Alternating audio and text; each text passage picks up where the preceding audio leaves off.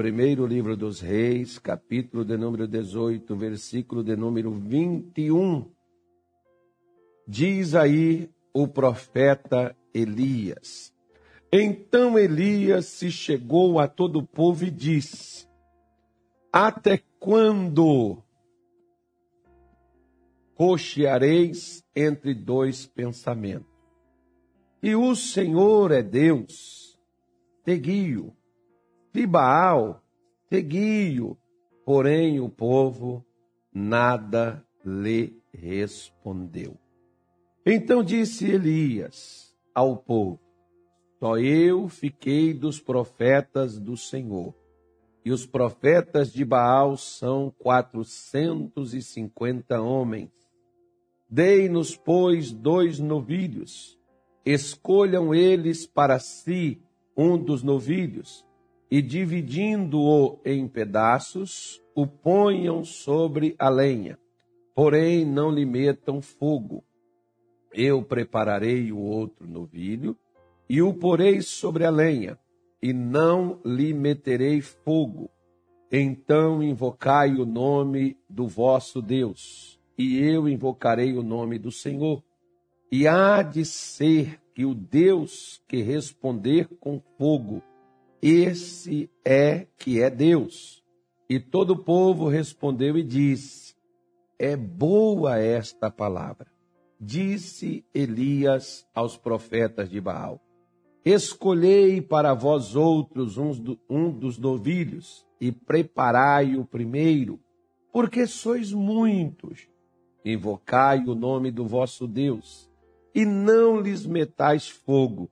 Tomaram o novilho que lhes foram dada, prepararam-no e invocaram o nome de Baal, desde a manhã até o meio-dia, dizendo: Ah, Baal, responde-nos.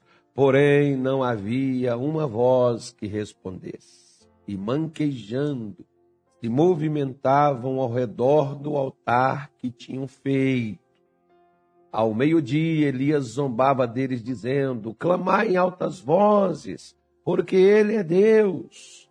Porque pode ser que esteja meditando ou atendendo a necessidades, ou de viagem, ou a dormir e despertará. E eles clamavam em altas vozes e retalhavam com facas e com lancetas, segundo o seu costume, até derramarem sangue. Passado meio-dia, profetizaram eles até que a oferta de manjares se oferecesse. Porém, não houve voz, nem resposta, nem atenção alguma. Então Elias disse a todo o povo: Chegai-vos a mim. E todo o povo se chegou a ele. Elias restaurou o altar do Senhor que estava em ruínas. Tomou doze pedras, segundo o número das tribos dos filhos de Jacó, a qual viera a palavra do Senhor, dizendo: Israel será o teu nome. Com aquelas pedras edificou o altar, em nome do Senhor. Depois fez um rego em redor do altar tão grande como para semear duas medidas de semente. Então armou a tenda, dividiu o novilho em pedaços, pô-lo sobre a lenha e disse: Enchei de água quatro cântaros e derramai-a sobre o holocausto e sobre a lenha. Disse ainda: Fazei-o segunda vez, e o fizeram. Disse mais: Fazei-o terceira vez, e o fizeram terceira vez. De maneira que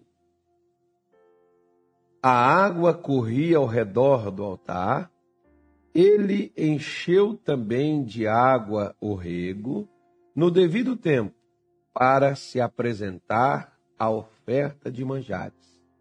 Aproximou-se o profeta Elias e disse: Ó Senhor, Deus de Abraão, de Isaque e de Israel, fique hoje sabido que tu és Deus em Israel, e que eu sou o teu servo, e que, segundo a tua palavra, fiz todas estas coisas. Responde-me, Senhor, responde-me, para que este povo saiba que tu, Senhor, és Deus, e que a ti fizestes retroceder cora o coração deles. Então caiu o fogo do Senhor e consumiu o holocausto, e a lenha e as pedras, e a terra, e ainda lambeu a água que estava no rego. O que, vendo todo o povo, caiu com o rosto em terra e disse: O Senhor é Deus, o Senhor é Deus. Interessante, né? Vamos parar aqui. Eu li quase tudo com você, mas nós hoje vamos falar somente de um desses assuntos aqui. Principalmente o versículo de número 36. Volta nele aí para mim, Anilton, por favor. Eu li aqui na minha Bíblia, até esqueci que essa Bíblia que eu estou lendo é Bíblia de estudo, porque ela tem um dicionário nela, de grego e de hebraico. E eu estava desconcentrado aqui, acabei abrindo uma outra, não sei como é que estava a linguagem que estava por aí, mas a ordem dos fatores não altera o produto. O produto é a palavra de Deus, alguns te dão mais condições de compreender e de entender, e pronto. Só isso é suficiente para nós podermos entender no dia de hoje. Então vamos pegar a palavra aqui, por exemplo, né? Avodar. O que é avodar, pastor? Legal, hein? Ah, eu, amanhã eu vou dar. Não, não é amanhã, não é amanhã eu vou dar. É avodar. A palavra, minha senhora, meu senhor. O mesmo que fala, por exemplo, como um escravo, um servo, um servidor, né? O mesmo que fala, por exemplo, né? tem mais algum? Ah, tem sim. Fala sobre súdito, o mesmo que representa também Olha o que mais essa palavra representa, ó. Adoradores. Peraí. Não, vamos ler de novo. Não, deixa eu pegar aqui. Agora eu vou abrir aqui a raiz desse negócio aqui que eu quero ver direito, ó. Peraí. Adoradores. Que, é que é isso? trabalhar, servir, labutar, fazer trabalhos, servir ao outro no trabalho, servir como subordinado, servir a Deus, ter trabalhado, ser cultivado, tudo isso é o que significa esta palavrinha que eu estou lendo para você com este significado. Então, Elias estava dizendo: Senhor, mostra para eles, ou prova para eles, que eu sou o teu servo, que eu trabalhei para o Senhor, que eu te servi. Deixa eu fazer uma coisa aqui, por exemplo, é, fazer uma pergunta para você. Geralmente, Jesus, por exemplo, ele fazia muitas perguntas. Se você verificar, que é a forma de despertar na outra pessoa a curiosidade, despertar a atenção da pessoa, fazer a pessoa raciocinar, comparar, né? Então, perguntas elas servem para isso, né? Até para uma outra coisa, para alargar sua compreensão, seu entendimento. Como, por exemplo, os judeus usam muito esse termo, porque Deus fez para Jó, acho que foi, quantas perguntas foi, Nilton? 72? Nem me lembro mais quantas foram. Foi 72 perguntas que Deus fez para Jó, e Jó não tinha resposta nenhuma delas. E Jó era o homem mais reto, íntegro, temente a Deus, se desviava do mal, era o homem mais rico do ocidente, do Oriente, mas não conhecia Deus. Interessante, hein? É, o próprio Deus falou assim: ó, Jó é sincero, reto, íntegro, demente a Deus. Mas Jó diz assim: falei do que eu não conhecia, falei do que eu não sabia, por isso agora eu me abomino, por isso agora eu me arrependo. Né? Porque Deus chegou para ele e falou: Jó, eu vou perguntar para você, você me responde. Aí Deus começa a fazer as perguntas. Acho que a partir do capítulo 38 do livro de Jó, você tem essas perguntas lá. Acho que são 72, me parece. Se não me falha a minha memória, seja. Né? 72 perguntas e Jó não tinha resposta de nenhuma delas. Então, era esse o Jó né, que reclamou com Deus, que ele era justo, que ele era correto. E de fato ele era. Né?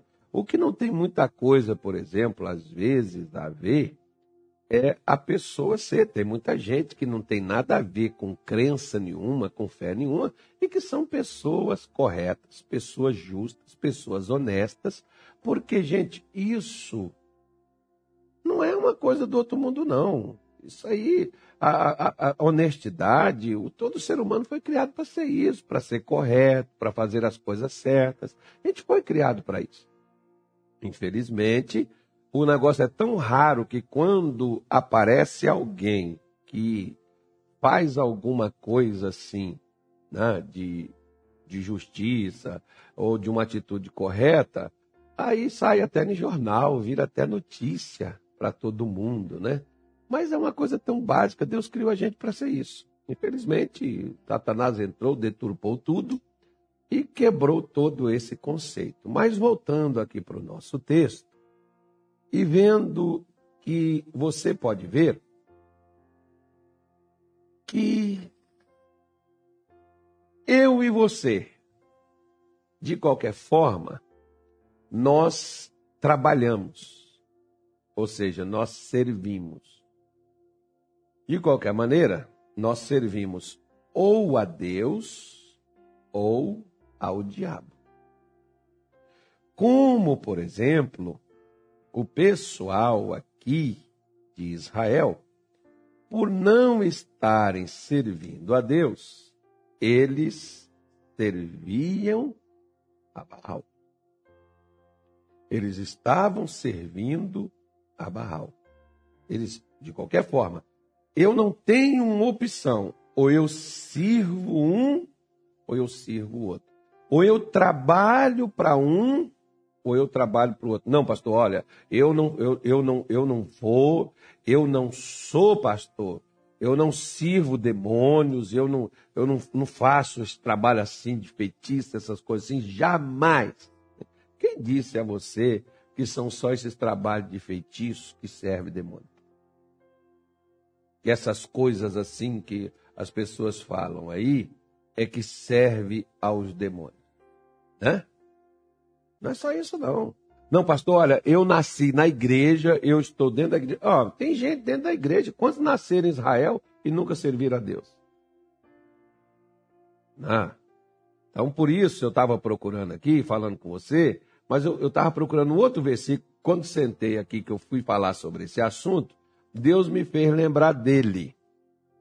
Foi uma das primeiras pregações que eu ouvi do missionário em 1994, né? uma pregação assim, por exemplo, na, é, deixa eu ver se eu me lembro o nome da, da mensagem dele lá, é, 94, acho que foi 93 ou 94, uma coisa assim, não me lembro mais não. É, ah, esqueci o nome da mensagem. Mas o versículo eu não esqueci, está aqui.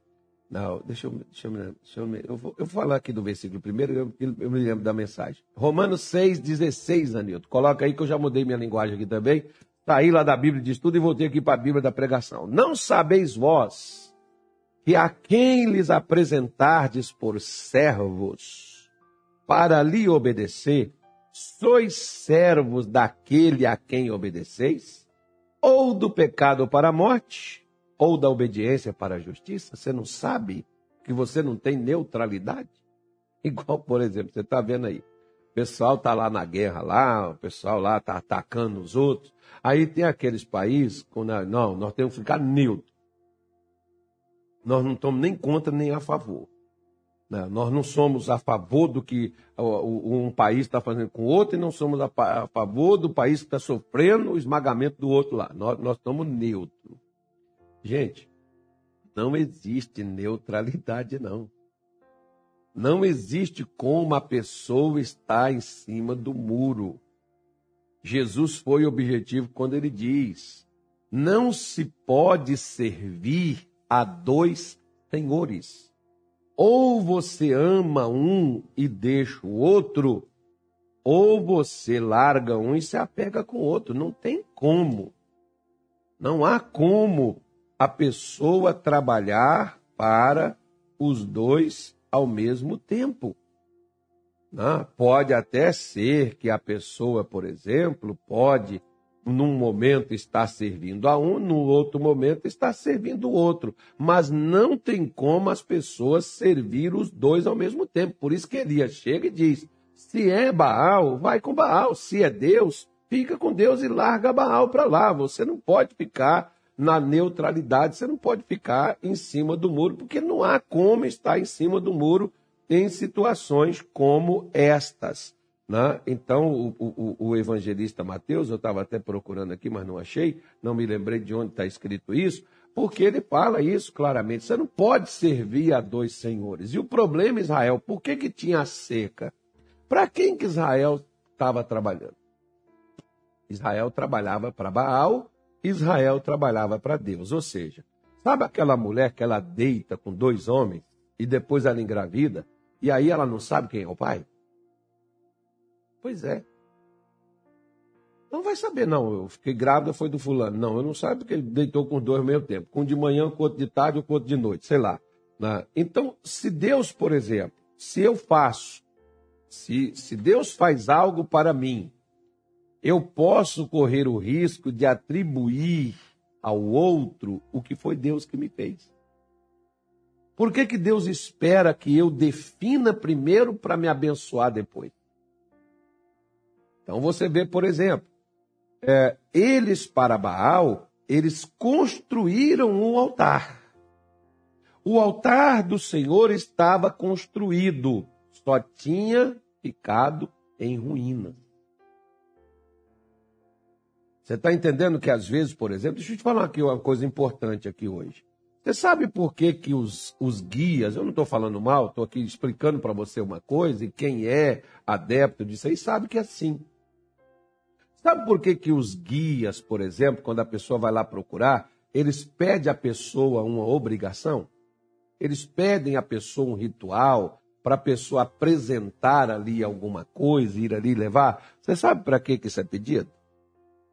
Isso é pedido para uma coisa. A partir do momento que você foi lá e entregou, você entregou o que Deus deu a você. Não é aquela coisa que tem poder, não. O poder Deus deu foi para nós. Deus deu para o homem, independente se ele é crente ou não é. Deus dotou ele de inteligência, de capacidade, de poder, de força e de bênção. Né? Deus deu isso para o homem. Só que o homem vai lá e oferece aquilo que o guia pediu, o Espírito pediu para ele poder oferecer. Ele está transferindo o poder que ele tem para aquele guia poder atuar na vida dele. Vê que ele tem que, eu, eu tenho que estar tá trabalhando para ele. Se eu não trabalhar para ele, ele não tem como trabalhar na minha vida. Agora, se para se para os espíritos é assim, por que que para Deus tem que ser diferente. Eu não trabalho para Deus, mas Deus tem que trabalhar para mim. É assim que muitas vezes tem pessoas que elas estão querendo que Deus trabalhe na vida delas, mas a primeira pergunta: qual direito eu tenho de cobrar o meu patrão se eu não trabalhei?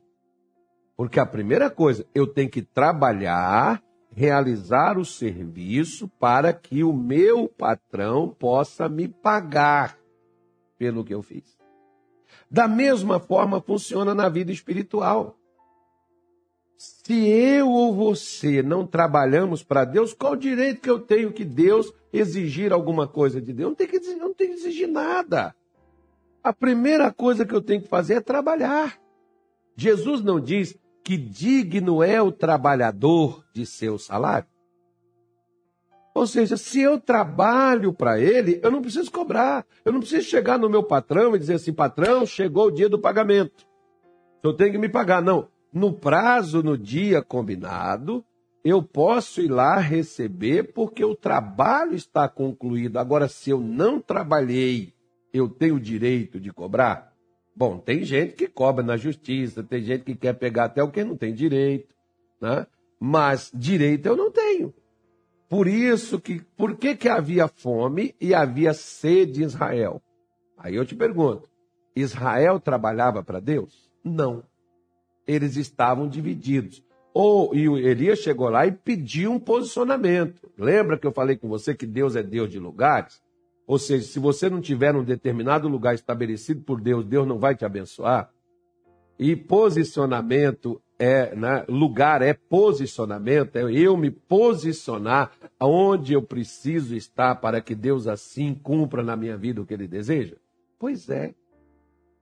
Assim Paulo está dizendo: você não sabe para quem você apresenta o seu corpo, para quem você apresenta sua vida, você é servo para obedecer? Ou seja, você é trabalhador, você é escravo, você trabalha para aquele para quem você apresenta o seu corpo. Por que, que em Romanos 12, versículo 1, Paulo diz assim: Rogo-vos, pois, irmãos. Olha, sentindo assim na voz de Paulo: Rogo, pois, irmãos, pela compaixão de Deus, pelo amor de Deus.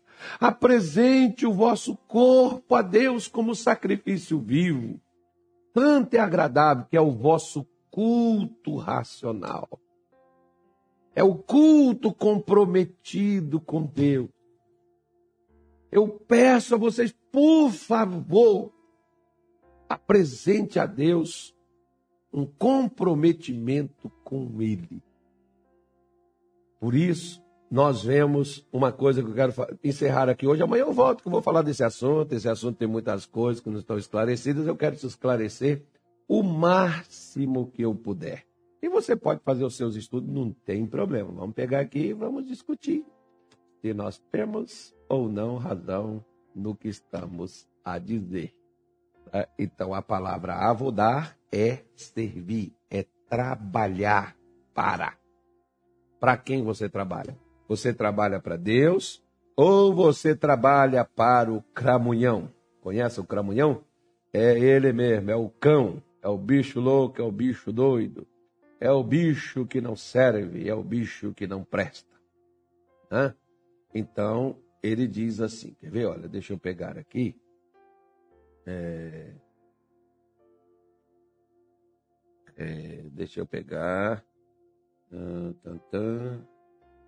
Isso. Olha aqui para você ver. Ó. Lucas capítulo 4, versículo de número 6. Olha a proposta aí, ó. Veja bem, entenda bem. E disse-lhe o diabo: Dar-te-ei a ti todo este poder e a sua glória, porque a mim me foi entregue e dou a quem quero. Sério? Nossa, é mesmo, hein? Pois é, pois é, foi entregue para ele, então não era dele, certo? O mundo não era dele, o poder não era dele, Hã? a glória não era dele, mas ele tomou isso de alguém, alguém deu isso para ele, alguém entregou isso para ele. Você sabe quem foi que entregou ao diabo o poder, a glória? Entregou ao diabo a oportunidade de trabalhar na humanidade? Ele mesmo, Adão e a sua mulher, Eva. Avá, né? E Adão foram os dois que entregaram para Satanás. E ele está aqui dizendo: e eu dou para quem eu quero. Jesus falou: é mesmo, é? Opa! E a proposta que ele fez para Jesus: portanto, se me adorares, tudo será teu. Se adorares, se você trabalhar para mim, Jesus, trabalha para mim que eu te dou tudo, Jesus, trabalha comigo. Olha, minha senhora, meu senhor, meu amigo. Você está entendendo por que, que Jesus não transformou a pedra em pão? Ele tinha poder? Tinha. Mas se ele fizesse, ele estaria trabalhando para quem? Quem estava pedindo ele para transformar a pedra em pão? Deus? Quem estava pedindo era o diabo. Então, se Jesus tivesse, não, eu vou mostrar que eu tenho poder, vou mostrar a ele que a unção está na minha vida, que Deus está comigo, vou fazer aqui agora. Jesus estaria trabalhando para o diabo, porque a palavra adorar é trabalhar para Deus. Não, pastor, não, pera, o senhor, o senhor não está entendendo. Que a adoração é quando a gente se rende, se derrama, a gente vai lá para cima do altar, e a gente chora, e a gente canta, a gente pula, a gente grita, a gente prostra, pastor, e a gente derrama a alma. Não, filho, isso é louvor. Isso é louvor. Adoração é serviço.